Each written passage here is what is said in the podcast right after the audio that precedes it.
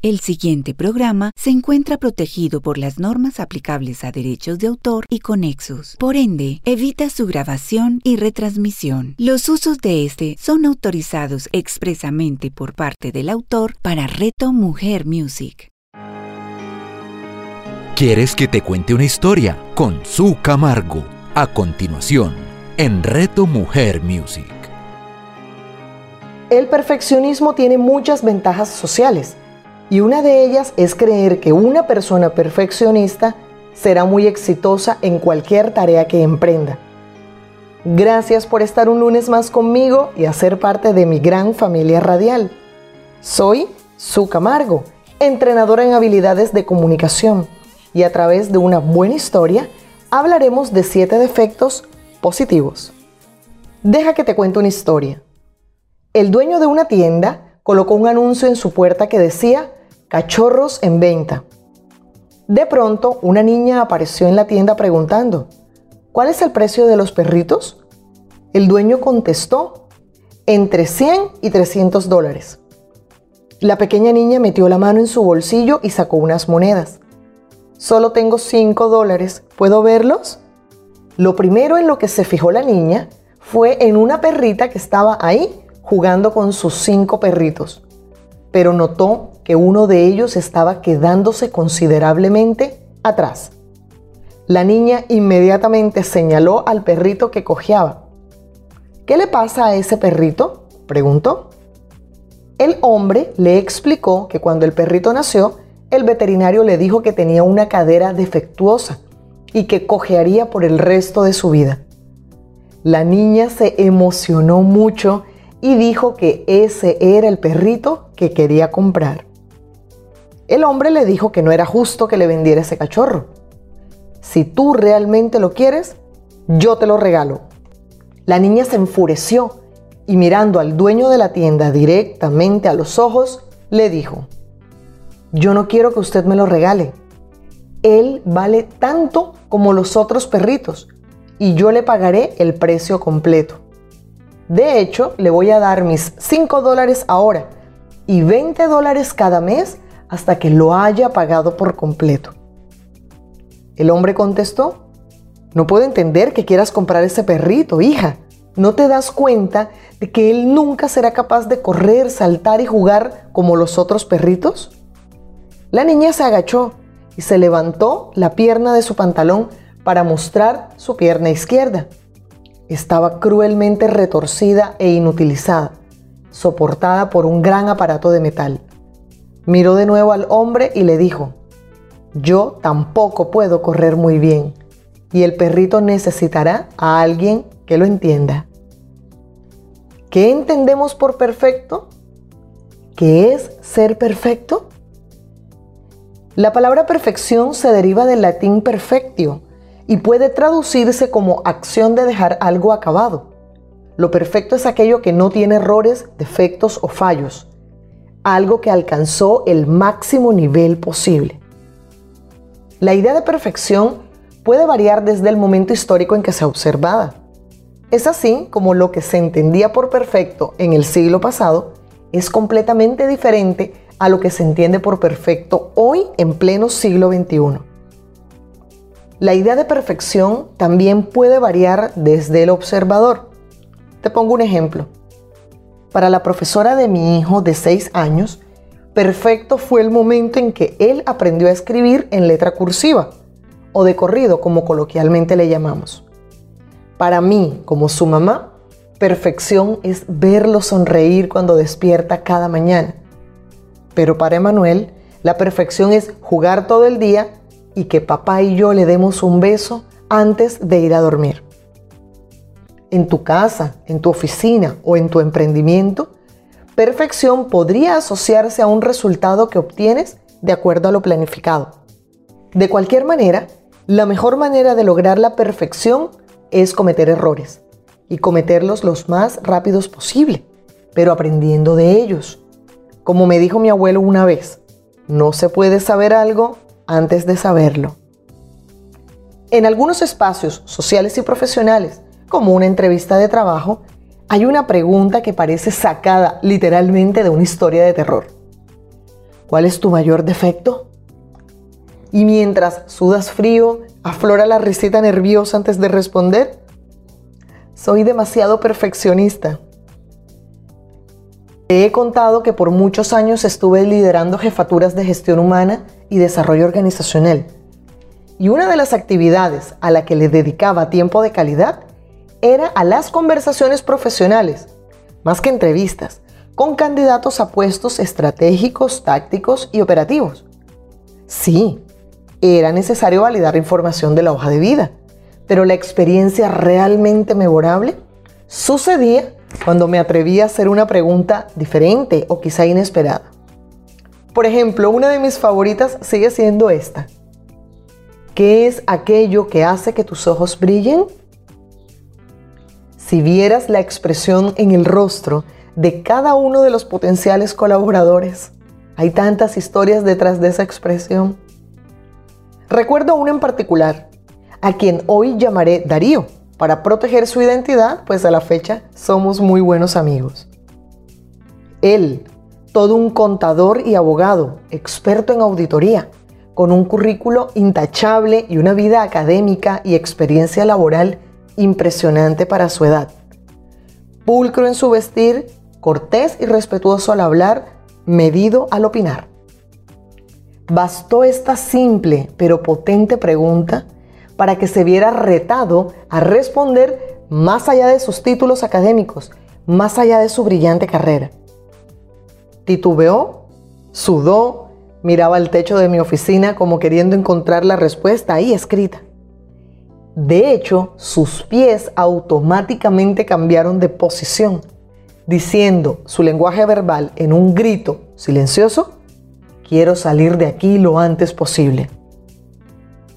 Han pasado un poco más de ocho años de ese momento y cuando Darío y yo aún hablamos, me dice que lo más difícil no fue no saber la respuesta, sino aceptarlo públicamente frente a mí, la persona que en ese momento tenía la facultad para dar un sí o un no para la continuidad en el proceso. He aprendido que aunque hay preguntas que no tienen una respuesta correcta, hay otras para las que es necesario saber cómo contestar. Y es así como llegamos a los defectos positivos, que obedece a una invitación a no quedarte solo en contar la limitación o la debilidad que tú tienes, sino acompañarla de cómo la has superado, de cómo te estás transformando con base al esfuerzo diario, de cómo esa debilidad está transformándote a ti en una posible mejor versión. A propósito, ¿qué defectos positivos tuyos destacarías? La Escuela de Negocios Española IMF Business School señala siete defectos que se pueden desvelar en una entrevista de trabajo. Hoy te los voy a contar invitándote a que hagas esta información extensiva más allá del escenario laboral Quiero que la hagas y la apliques y la observes en la integralidad de tu vida. Defecto número uno. Eres desorganizado. Aunque popularmente se dice que la ciencia afirma que las personas desorganizadas son más creativas y brillantes, lo cierto es que éstas parecen convivir sin problema alguno con montañas de prendas de vestir, pantalones, camisetas, zapatos en una silla o rincón de su habitación. Tienen miles de documentos en su escritorio o algunos libros sin terminar en su mesa de noche. Para este tipo de personas, limpiar, clasificar, ordenar e incluso descartar son verbos que se convierten en un reto casi imposible. Hay expertos que afirman que la manera como te relacionas con tu espacio físico es una proyección de cómo estás por dentro. Si afuera hay desorden, por dentro quizá hay un pequeño caos interno. ¿Cómo llevar este defecto a positivo? Cuenta los pasos que has dado para mejorar. Por ejemplo, me definía como una persona desorganizada, pero desde que empecé a utilizar una herramienta específica, he aumentado mi nivel de planificación. En este caso, te sugiero que complementes tu respuesta hablando puntualmente de la herramienta o técnica que te está generando resultados, aquella que de verdad estés utilizando o hayas utilizado, y enfatiza en mínimo un logro concreto en algún área de tu vida. Defecto número 2. Te concentras en una sola cosa a la vez. Si suena extraño esto. La revolución tecnológica y la nueva cultura de la inmediatez en la que tú y yo vivimos ha normalizado la tendencia de ser multitarea o multitasking. Aunque hay una investigación del Laboratorio de Comunicación entre Humanos y Medios Interactivos de la Universidad de Stanford en Estados Unidos, que indica de forma taxativa que esta práctica cada vez más común puede ser contraproducente. Lo cierto es que nuestra vida no funciona de forma tan exclusiva ni de manera constante. Pero lo que sí sucede día a día es que tu cerebro recibe la orden de trabajar en mínimo dos cosas no relacionadas al mismo tiempo y que cada una de ellas persigue un fin distinto. Como por ejemplo, caminas mientras adelantas esas llamadas telefónicas que tienes pendiente. O mejor aún, ¿qué otra cosa estás haciendo mientras escuchas el programa? Esto es conocido como dual task. En algunos casos, hacer dos cosas a la vez puede darte resultados extraordinarios y hasta puede regalarte una dosis de motivación extra. ¿Cómo llevar este defecto número 2 a positivo? Sin hacer una apología a la dispersión, puedes probar con esta respuesta. Antes me concentraba tanto en un solo y único proyecto cada vez que descuidaba otras actividades. Hoy he aprendido a combinar mis hábitos con algunas tareas obteniendo buenos resultados. Por ejemplo, si tienes el hábito de tomar un café por la mañana, puedes compaginarlo con revisar la lista de pendientes del día. O quizá aprovechar el hábito de sacar a tu mascota a dar un paseo matutino y combinarlo con un trote suave. Apoya tu respuesta contando el aprendizaje real, haciendo un paralelismo entre el antes y el después, admitiendo algún tropiezo que hayas tenido en el camino. Defecto número 3, ser indecisos. Antes era indeciso, ahora no lo sé. Esta frase anónima esconde la realidad de miles de seres humanos y llevada al extremo puede convertirse en un desorden mental llamado aboulomanía, donde la persona experimenta graves cuadros de indecisión en los diferentes campos de su vida cotidiana. Lo cierto es que te enfrentas día a día a un proceso que puede llegar a ser realmente abrumador, tomar decisiones, incluso muchas que son de bajo impacto. Una persona indecisa prefiere navegar en el mar de su zona de confort, apoyándose en lo que opinen o sugieran los otros. Esto puede ser por miedo a equivocarse, experiencias negativas pasadas e incluso tener un bajo nivel de autoestima. ¿Cómo llevar este defecto a positivo? Atrévete a contar la cantidad de tiempo que antes invertías para tomar una decisión en un área particular de tu vida. Pero pon el foco de la conversación en cómo has trabajado en fortalecer tu autoconfianza y eso, a su vez, cómo se ha visto reflejado en tu eficiencia. Defecto número 4. Trabajo bajo presión. Según el Observatorio de Recursos Humanos, trabajar bajo presión es una habilidad profesional cada vez más demandada. Pero, ¿es beneficioso trabajar bajo presión? Según la misma fuente, expertos en recursos humanos aseguran que, inicialmente, trabajar bajo presión puede optimizar la actividad del individuo y en consecuencia aumentar su productividad. No obstante, si la persona no sabe manejar este tipo de situaciones, aumentará su cansancio, generará estrés y disminuirá su rendimiento. Social y laboralmente, trabajar bajo presión se ha vuelto sinónimo de estrés.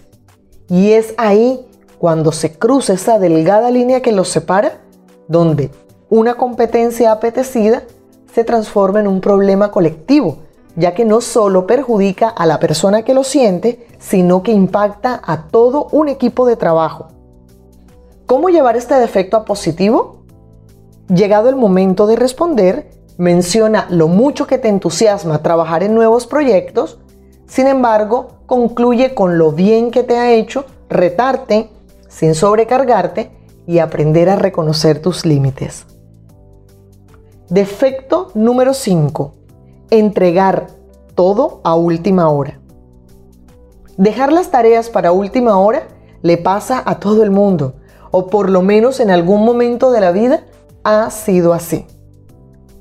Según la revista Semana, el hábito de dejar para el último minuto una tarea requiere análisis para poder combatirlo. Para muchos expertos, el gran obstáculo es la ansiedad que provoca empezar una tarea para la cual quizá no estés preparado o no tienes una motivación. En cualquier caso, lo peor que se puede hacer es aplazarla.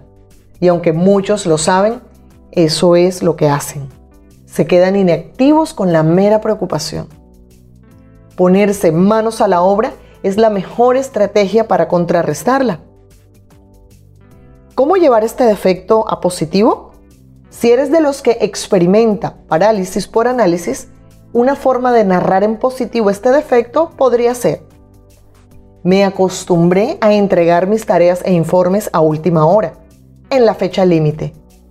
Hace un par de meses estoy probando nuevas formas de organizarme que me han permitido disminuir prisas y carreras de último momento. Defecto número 6. ¿Delegar o no delegar? La Real Academia de la Lengua Española define delegar como dar la jurisdicción que tiene por su dignidad u oficio a otra, para que haga sus veces o para conferirle su representación. En realidad es más sencillo de lo que suena. Si tú tienes la idea que si no estás al frente en control de las cosas, ya sea que haya que hacer en la casa, en la oficina, con tus hijos, con tu, con tu, trabajo, con tus ideas o en cualquier otro tipo de contexto o asociación a la que pertenezcas, nada saldrá bien. Esta información es para ti. Delegar es algo muy diferente a controlar. Hace referencia a tener la capacidad de colocar las tareas correctas a las personas correctas en el momento correcto con el fin de llevar a cabo todo, pero con un resultado exitoso. ¿Cómo llevar este defecto a positivo? Antes me costaba delegar en otros algunas tareas. Sin embargo, la experiencia me ha demostrado que trabajar en equipo enriquece el resultado. Si tú respondes de esta manera, tu visión será absolutamente distinta y lo que proyectarás será un honesto sentido de transformación. Porque además, saber pedir ayuda y saber recibirla es una consecuencia que te puede llevar a dividir las tareas. Y dividir las tareas es una cualidad no solamente de un buen líder, sino de un buen ser humano. Defecto número 7. Hablar en público no se te da muy bien. La habilidad para hablar en público no es hereditaria y tampoco genética. Es una competencia y como tal puede aprenderse y perfeccionarse a lo largo de la vida, pero con mucha práctica. Recuerda que un buen orador nace, se hace y se perfecciona. Puedes nacer con un don natural de comunicar, puedes tener una pasión por emitir mensajes y hacerlo de manera correcta, pero si no te preparas, si no le añades estructura y si no practicas, quedará solamente ahí. Recuerda, un gran talento solo no sirve, debe ir acompañado de disciplina. Si eres tú una de las personas que no ha logrado desarrollar esta habilidad e incluso sufres hoy de pánico escénico al momento de dar una charla, presentar un examen oral, hacer una entrevista de trabajo o simplemente en un contexto donde debas expresar tu opinión en una reunión familiar o de amigos. Quiero decirte que es posible transformar esa realidad. pero está solamente en tus manos tomar acción. Aunque no estés pensando en convertirte en un famoso speaker, orador, conferencista, comunicarte bien y asertivamente en público es un factor de éxito determinante en cualquier profesión u oficio. Así que por favor, rompe el mito de que las únicas personas obligadas a hablar bien son precisamente aquellas que vivimos profesionalmente de nuestra voz. Créeme, llevo varios años acompañando a personas y organizaciones a estructurar y fortalecer su mensaje, ese que solamente puede dar esa persona y su forma de contarlo.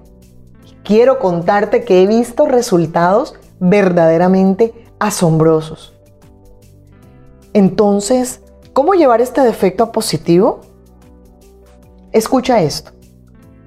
Reconozco que aún me cuesta hablar en público, aunque ya tomé acción sobre ello.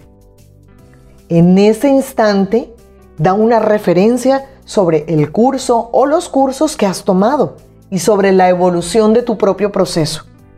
Comparte tu mayor aprendizaje y una situación reciente que te haya puesto a prueba. Esto no solamente te hará ver más cercano, sino más humano.